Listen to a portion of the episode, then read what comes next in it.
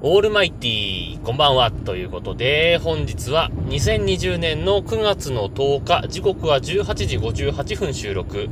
シーサーブログをキーステーションに全国一曲ネットでお伝え中、第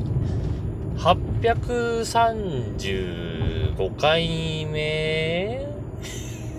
かなんかのヌラジオをお伝えするのは毎度ながらヌーでございますけども、えー、最近世間を騒がせているニュースといえば、まあ自民党総裁選もしかり、えー、なんだっけ、立憲民主党の、うんぬんかんぬんしかり、もうそうなんですけど、えー、まあまあ今賑わせてるのは、えー、大麻で逮捕された、伊勢谷さんですね。伊勢谷友介さんですけれどもね。まあ、予想通りというか、なんというか えー、まあ見る記事によれば、なんか文春かなんかの記事になってましたけども、えー、まあ20年ぐらい前から、もうね、その大麻やってるっていう疑惑はあって、まあただ、もう辞めたんじゃないかなと記者自体も思っていたんだけど、実は辞めてなくて逆にそれにびっくりしたよみたいなね。そんなニュースが出てましたけれども。えー、まあでもね、自分もね、どうですか？何年前かな？あのー、au の CM に出たことがあったじゃないですか。もう7、8年前ですかね。今の三太郎になる前の CM、えー、新しいなんとかとか言ってさ、あのー剛力あやめさんとかも今となってはですけど まあ、そんな方々となんか出てた CM あったじゃないですか。あの頃が結構なんか、あのー、大麻とはわかんないけど、なんか雰囲気が、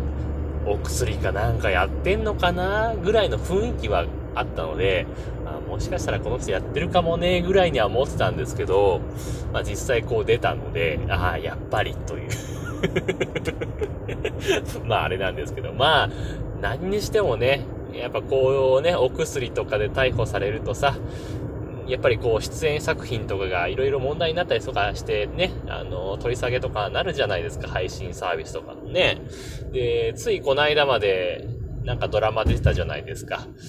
で、あれもなんか TVer での配信を終了するとかっていうニュースも出てましたし、えー、今日ニュース見てたら、えー、っとね、龍馬伝かなんか出てたんですか？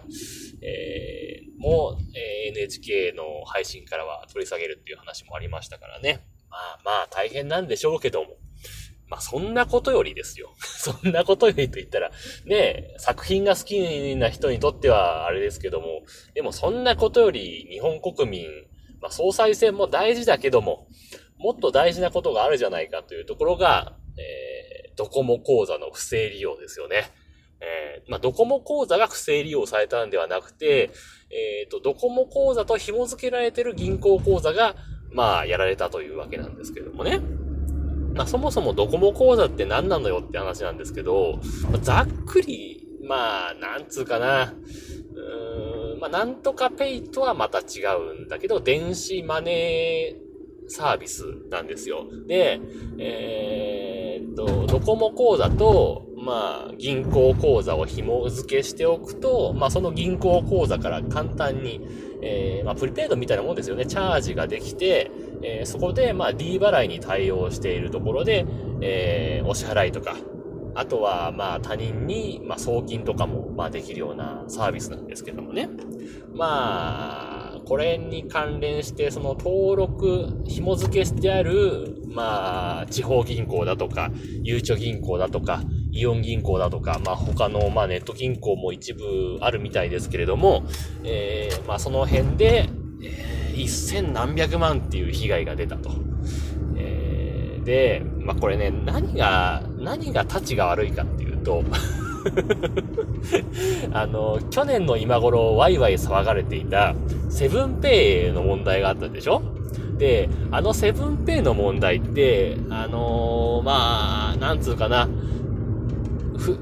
不正にログインして、えー、その情報をもとにお金抜かれちゃったよっていうのがセブンペイなんですよね。あの、個人情報を抜かれちゃって、えー、抜かれちゃってというかね、まあ、総当たりしたら入れちゃって、えー、そのログインした状態でアプリでセブンペイ決済をすると使えちゃうよっていうね、まあ、そんなことがあって、まあ、あれはまだね、セブンペイを利用していた人っていう、まあ、くくられた中でね、登録した人っていうくくりの中でやられたので、まだ、被害者が見つけやすいですけど、今回のそのドコモ講座っていうサービスに関して、えー、そのドコモ講座と提携している地方銀行なり、ゆうちょ銀行なり、えー、イオン銀行なり、まあ、その口座を持ってる人すべてが対象になってしまうっていうね。えー、一つでもその口座持ってたらやられる可能性があるっていう、非常に恐ろしい。まあ、あのー、新聞記事とかでは、えー、っと、まあ、そのね、口座の、えー、情報が漏れたんじゃないかって話もあるんですけど、まあ、辿っていくと、まあ、結局本人確認してるのは、えー、っと、その銀行口座の口座番号と暗証番号4桁。まあ普通にね、決済で使う4桁、キャッシュカードとかね、使うやつで4桁さえあれば、えー、ドコモ口座に登録できるっていう、割とザル、ザルなんですよ。まあ例えばですけど、まあ、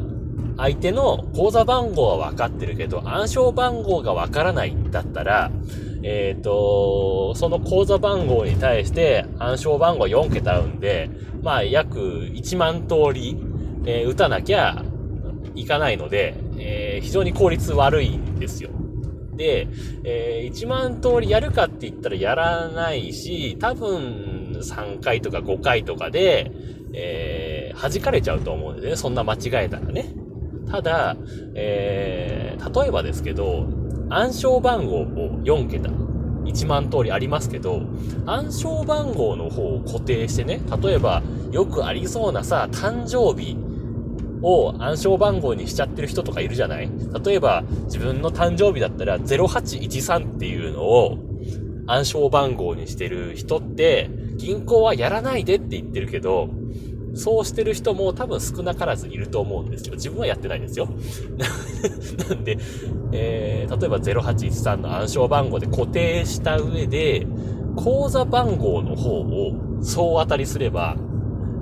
数打ち当たるんですよね。で、何回も間違うことではないので、弾かれることもないので、それが通ってしまえば、まあ、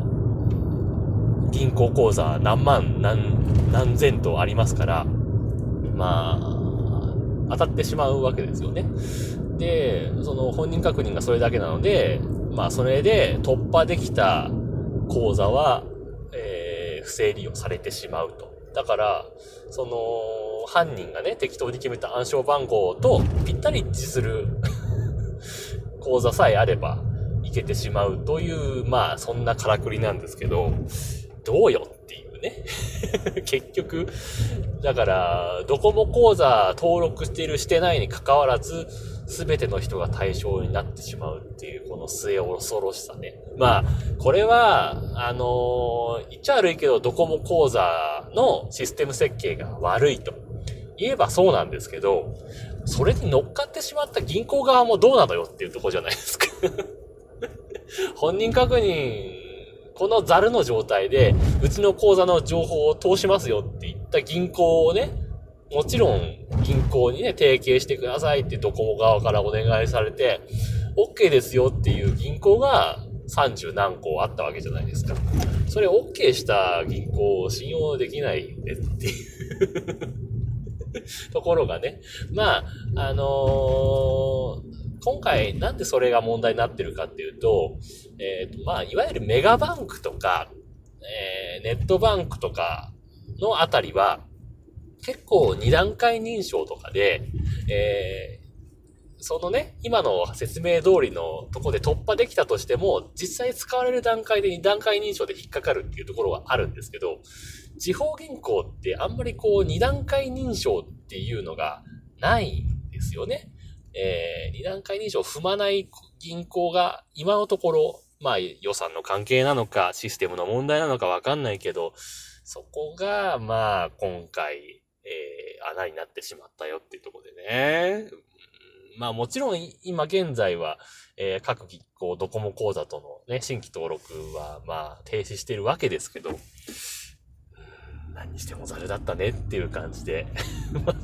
セブンペイもひどかったけど、今回のドコモ講座はもっとひどいなと思った次第ですけどもね。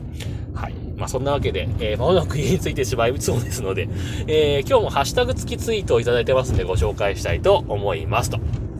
いうわけで、えー、ポトフさんからですね、えー、ブレーカーのアプリから前回の配信に対して、ハートマークをつけてツイートいただいてました。ありがとうございました。はい。えー、そしてですね、ピエール加藤さんからもいただいております。ありがとうございます。えー、っと、仮面ライダーセーバーの話ですね。えー、仮面ライダーセーバー、確かにデザインの感じが戦隊ものっぽかったですが、そうですか、と。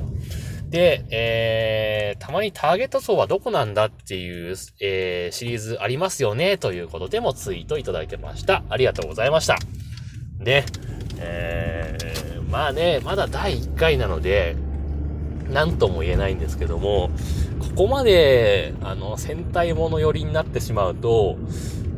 なんか、2回連続戦隊ものっぽいものを見せられる視聴者側的にはね、なんとなくさ、仮面ライダーは、ちょっとお兄ちゃん向けじゃないですか。で、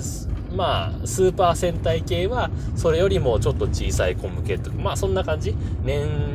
中より下ぐらいのイメージ。仮面ライダーはどちらかというと年長さんとかさ、えー、小学校低学年、中学年ぐらいを多分対象にしてるので、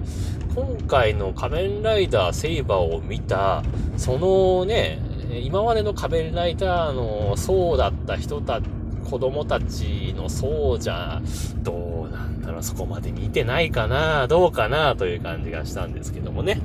はい。まあ、そんな感じでえー、まもなく家に着いてしまいますんで、この辺で終わりたいと思います。というわけで、皆様からのご意見、ご感想、ツッコミなどお待ちしております。えー、メールは直接メールまたはメールフォームから送ってください。ツイッターのヌーのアカウント、もしくはヌーラジオのアカウントに返信をいただいたり、ハッシュタグ、nunuradio、もしくはひらがなでぬぬ、カタカナでラジオとつけてつぶやいていただければ、またご紹介させていただきますと。いうわけで、今日はこの辺で終わります。さようなら。バイバイ。